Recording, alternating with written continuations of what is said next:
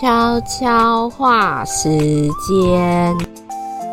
因悄悄话要开箱李英爱女神在 Disney Plus 的新剧《大指挥家》悬上的真相，目前已播出四集喽。这部是改编自法国电视剧，简单形容有一种音乐版的夫妻的世界狗血剧的即视感。李英爱饰演的天才小提琴家，成为世界知名的指挥家。有一天，他返回韩国，重整衰败的管弦乐团，在这过程中揭开不为人知的秘密。那李英爱呢？整个在里面非常的美，气场非常的强大，而且她非常瘦哦，瘦到脸长得根本就像惊喜善呢。我还停下来看很多遍哦，怎么那么像惊喜善呢？然后再来跟大家科普一下男主角李茂生。以前呢，我最喜欢他的有一部剧是他跟池珍熙、孙锡久演的政治剧《六十天指定幸存者》。他在里面呢是一个脱北者，可是他居然当上了青瓦台的发言人。还有他在《夫妻的世界》饰演爱上女主角的暖男医生。哎，我觉得他根本就是外遇专门户。哎，他在韩剧《三十九》。里面也是演一个暖男兼渣男搞不伦。那这次在大指挥家里面呢，则是饰演一个坏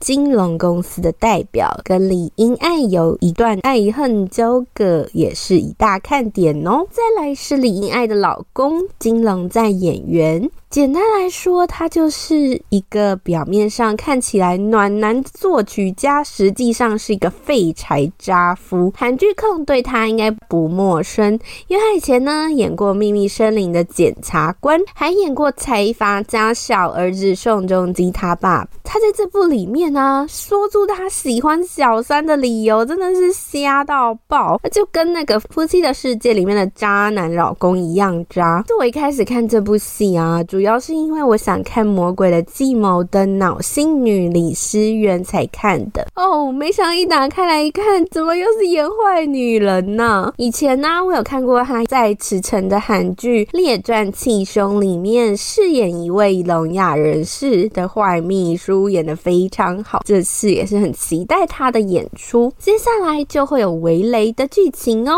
那一到四集大概就是在铺陈李英爱突然返回韩国，大。动作重整乐团，引发成员的不满反弹。那中间呢，他就花时间跟他们磨合。李茂生的角色就是一个傲娇有钱的代表，有一种我有钱没什么做不到的感觉。为了得到李英爱，他就一直拿乐团当做筹码，威胁对方搞破坏。这三年没跟老公见面，没想到一老公居然偷偷的外遇小三。因为我非常喜欢看狗血剧，所以看了四集，整个停不下来，很想一直追那个。不伦恋的那条线，还有李英爱，她以前到底有什么隐藏的秘密？跟妈妈之间又有什么样的摩擦？据说李茂生这个角色是原剧没有的哦。喜欢这类型的题材的朋友可以来看看哦。最近就周末会看李世荣和裴仁赫演出的《烈女普世契约结婚传》，以及同步搭配宋江跟金裕贞的《与恶魔有约》。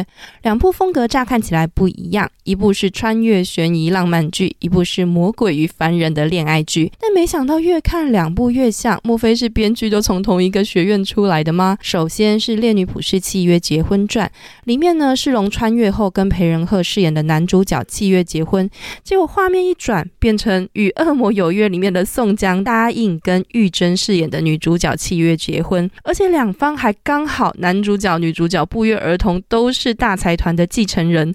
烈女的裴仁赫是被财团爷爷相逼结婚，恶魔里面的玉珍是被财团的奶奶相逼结婚。莫非这对爷爷奶奶也是一起讲好的？再来就是两部剧中男主角、女主角炙热的结缘，纷纷都是在落水之后。一个是烈女的世荣落水后来到这一生，一个是恶魔中玉珍落难，宋江为了要签订契约，反而跟玉珍一起掉入水中，以及之后两边结婚都要不约而同用大拇指抵住嘴巴，上演以前。爱情剧的借位礼仪之吻，然后不约而同都要来一个不小心在一起睡觉，悄悄的睡出情感来，两边也都是有感觉可以预测命运跟未来的角色。再加上开始渐渐浮出水面的前世今生梗，只能说这一切也都太巧了。但在收视率上，不得不说《烈女》真的是大超车。不过在网飞上呢，《恶魔》的排行榜也是没在开玩笑的。如果真的要说两个呢，最独特之处，我觉得《烈女》许多一开始穿越到这一生的搞笑元素，真的是让人家觉得十分有趣。